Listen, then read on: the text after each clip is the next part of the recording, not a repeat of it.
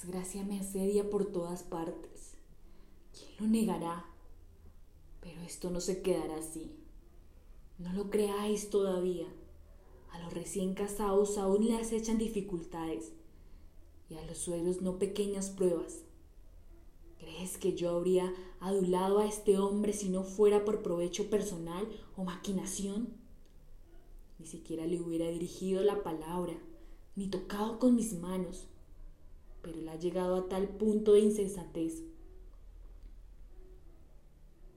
que habiendo podido arruinar mis proyectos, expulsándome de esta tierra, ha consentido que yo permaneciera un día en el que mataré a tres de mis enemigos, al padre, a la hija, a mi esposo.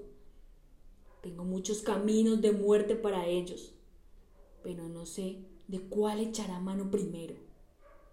Prenderé fuego a la morada nupcial y les atravesaré el hígado con una afilada espada, penetrando en silencio en la habitación en que está extendido su lecho. Lo mejor es el camino directo, en el que soy muy hábil por naturaleza, matarlos con mis venenos. Bien, ya están muertos. ¿Qué ciudad me acogería? ¿Qué huésped ofreciéndome su tierra como asilo, su casa como garantía protegerá mi persona? Ninguno. Pero puesto que aún puedo permanecer breve tiempo, si se muestra un refugio seguro, con astucia en silencio me caminaré el crimen.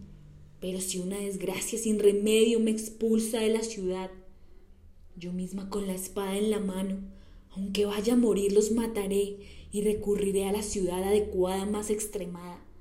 Mas ea no horrores ninguno de sus conocimientos. Me vean tus planes y artimañas avanzan hacia tu acción terrible. Ahora debes dar prueba de tu valor. Tú eres hábil y además las mujeres somos por naturaleza incapaces de hacer el bien, pero las más hábiles artífices de todas las desgracias.